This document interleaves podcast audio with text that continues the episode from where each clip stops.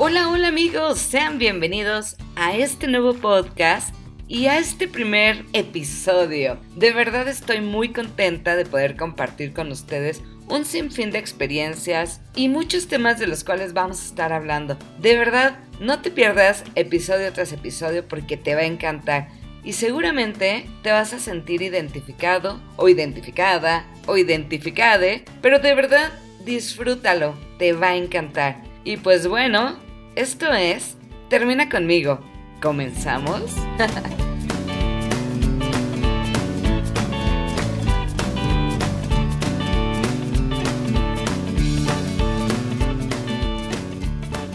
y ahora sí me presento. Para esta parte de la historia, mi nombre es Mariana. Tengo 34 años de edad y aunque estoy en el límite de chavarruca, la verdad es que lo estoy disfrutando muchísimo. Estoy viviendo una época increíble y me doy cuenta que no importa tanto los años que tenga, sino que también los quiero vivir. Así que hay miles de sueños por hacer y muchísimas metas por cumplir. Y de verdad, qué gran etapa. Pero bueno, ahora sí, vayámonos al comienzo. Tuve una niñez bastante buena, feliz, tranquila, con evidentemente altas y bajas con mis padres y todo, pero al final una niñez feliz. Ya en la adolescencia, pues fue también una vida feliz, una vida, ya saben, de adolescente, que todo reniegas, pero pues al final disfrutas, porque es en esa época donde no tienes ni idea de qué está pasando, ni con tu mente, ni con tu cuerpo, ni con absolutamente nada. Así que también viví esa parte, pero la sobrellevé bastante bien. Pasaron los años y es ahí a donde quiero llegar en el punto en el que empieza a cambiar realmente mi vida. Ese punto en el cual salí no solo del closet, sino de mi habitación completamente. Porque creo que muchos salen del closet, pero siguen viviendo una vida de encierro. Y bueno, ya hablaremos del tema más adelante. Eh, llego a los 19, 20 años y tuve la oportunidad de colaborar en una disquera muy importante. Gracias a ese trabajo pude abrir los ojos y abrir los ojos hacia un mundo que no conocía en muchos aspectos. Sí debo confesar que en la niñez tuve amiguitas que me encantaron, pero más allá de un encanto físico, sexual, porque en esa época la realidad es que ni encuentras eso, encuentras más esa empatía con tu amiga y ya crees que es un gusto.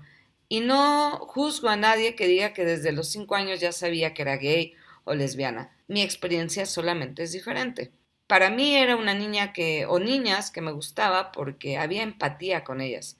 Si había o no gusto en la parte física, la realidad es que no lo entendía yo. Me pasó exactamente lo mismo en la adolescencia. Si me gustaba físicamente o no mi amiga, no lo entendía. Ahí sí ya no era inocente, ¿no? Pero no era algo sexual, no era algo tan físico como muchos ya lo experimentan. En mi caso no era así. Y al contrario, tuve noviecitos y bastante bien con ellos, todo. No hubo nunca ese temor de estar con un chico o un asco, nada de eso. Al contrario, tuve mis novios y el gusto que tenía por las amigas quizá era empatía o no sé, no lo entendía. Actualmente lo entiendo y más adelante te lo voy a explicar. Regreso al punto de la disquera, abro ese mundo nuevo de oportunidades, de conocer gente, de conocer estilos de vida muy diferentes a lo que yo venía acostumbrada. Seguí creciendo en lo laboral, todo bastante bien. La verdad es que en esa época fue una época de grandes oportunidades económicas también. Y para la edad que tenía, la verdad es que, híjole, no era nada malo. Debo de hacer un paréntesis, tenía un noviecillo. Bueno, noviecillo formal, porque si era una relación formal. Él me llegó a pedir matrimonio y bueno, un sinfín de cosas que más adelante les contaré. Evidentemente no me caso, para esto yo no me sentía ni preparada, ni quería, nada. Así que seguimos la relación un tiempo más, pero ya no era lo mismo. Así que en su momento terminó todo y pues bueno, actualmente somos grandes amigos. Curioso, pero nos llevamos bastante bien.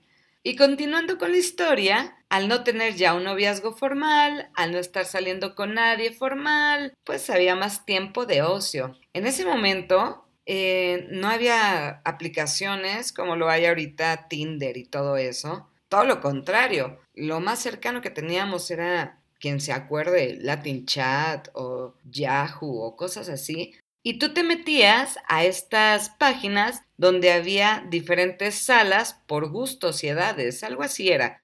Híjole, me acuerdo que había, creo que, no sé, de 15 a 25 o de 20 a 30, lesbianas, gays, este, mujeres que quieren estar con hombres mayores, hombres que quieren estar con mujeres menores, algo así. Espero no estar inventando, pero lo que recuerdo era algo más o menos así. Entonces, bueno, en mis momentos de ocio, una noche me puse a indagar un poquito más en estas salas y me meto a una primero de, creo que era de 20 a 30. Eché ahí el chal un rato, me quedé ahí platicando con unos cuantos hasta que me aburrí. Me regresé como al menú principal de la página y empecé a indagar en otras salas y evidentemente llegué a la sala lésbica.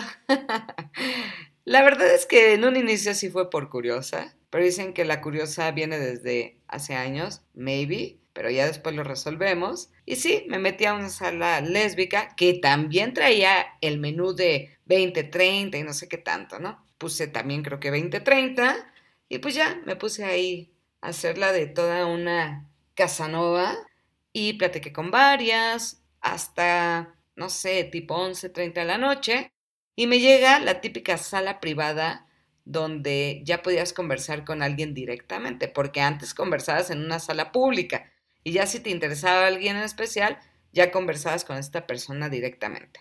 Empecé a platicar con esta persona en la sala privada y la realidad es que desde el primer momento hubo muchísimo clic empezamos a contarnos nuestros gustos, lo que hacíamos día a día, a qué nos dedicábamos y muchísimas cosas, lo cual hizo que la conversación, que quizá hubiera sido 15 minutos, se fuera a 2, 3 horas. Y la verdad es que estuvo bastante bien. Para ese momento no había tanta emoción ni nada, solo fue como, qué buena persona del otro lado de la pantalla, pero como no la conozco, puede que sea una mentira, ¿no? Así que de manera muy atrevida le pido su número telefónico, a lo cual ella me manda un número que para ese entonces era un Nextel. Quien se acuerde, el Nextel lo traía como gente de oficina y todo. Entonces era muy raro que alguien te diera un Nextel, un número de Nextel. Entonces, pues ya, afortunadamente yo también tenía Nextel por el trabajo. Así que en el momento le dije, perfectísimo, mañana te marco y pues ya platicamos un poquito más directamente.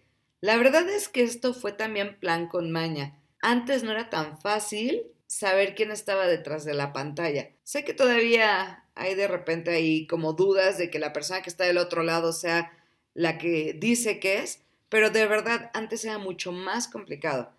Así que bueno, terminó la conversación, nos despedimos y listo. Al otro día, eh, creo que yo estaba con unas amigas, no sé, ya hay, ya hay bloqueos. ya no me acuerdo de muchas cosas, pero pues me atrevía a, a marcarle. A lo cual, bueno, pues lo primero que hago es como, hola, ¿cómo estás?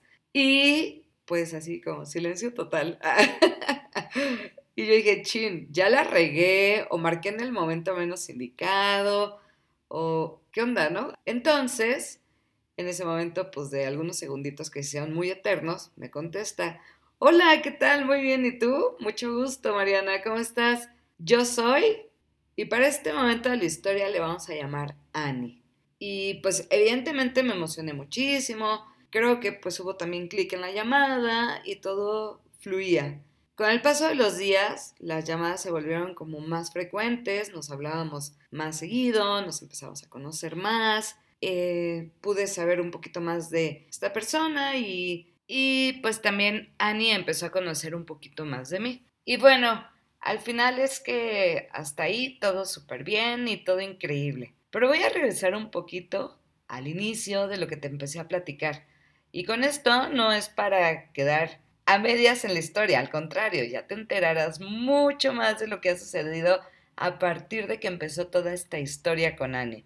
Pero quiero regresar a lo que les comentaba de salir del closet y no vivir una vida de encierro. Muchas veces comentamos como, no, es que ya salí del closet y entonces ya saben mis papás y todo eso, pero todavía tenemos mucho el, híjole, pero no me gusta que en la calle me vean con una persona del mismo sexo. O tampoco quiero contarles a mis tíos todavía. O todavía sabes que mis amigos no saben todos.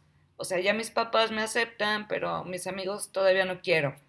Y así mil y un pretextos para poder todavía ocultar esa parte. Y súper respetado y cada persona sabe en qué tiempo debe de ser y en qué momento lo debe de hacer y con qué persona lo debe de hacer. Pero en mi caso ha sido diferente. Yo no quería salir del closet no porque no quisiera o tuviera miedo, sino porque en mi vida había creído que alguien del mismo sexo me iba a gustar o que me iba a enamorar, que realmente me estaba dando la oportunidad de enamorarme sin importar el empaque en el que viniera. Y me pasó con Annie, porque realmente yo no la conocía físicamente y realmente yo no sabía pues mucho de ella. Entonces, será una historia que iré contando por partes.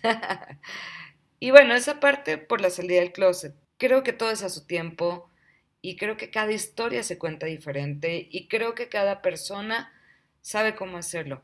En mi opinión, el salir del closet únicamente es una parte, pero ya salir de tu habitación y salir de todo ese entorno que te da miedo, entonces ahí sí, es cuando ya eres abiertamente feliz y libre. Pero tú termina tu propia historia, porque será seguramente diferente.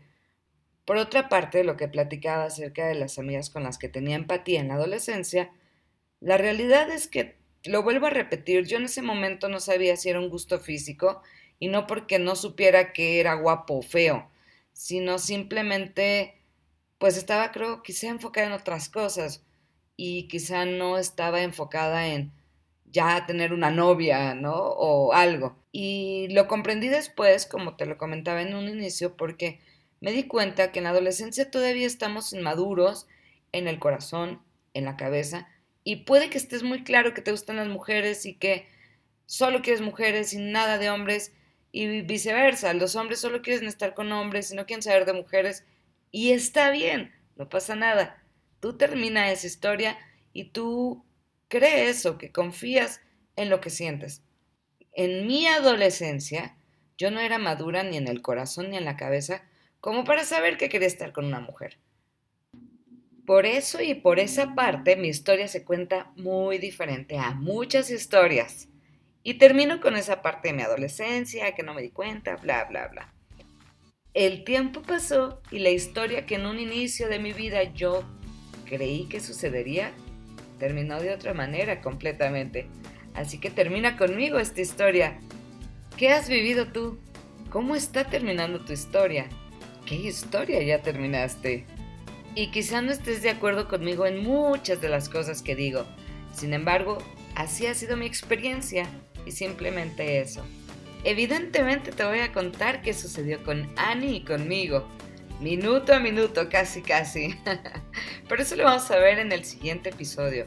Porque a partir de este momento te quiero platicar todo lo que he vivido desde el momento que me di cuenta que mi historia iba a cambiar total y completamente porque me había enamorado de una persona que era de mi mismo sexo y que jamás lo hubiera imaginado. Yo soy Mariana y esto es Termina conmigo. Nos escuchamos en el siguiente episodio. De verdad, te va a encantar. Muchos besos, muchos abrazos y muchísimo amor lleno de colores. Bye bye.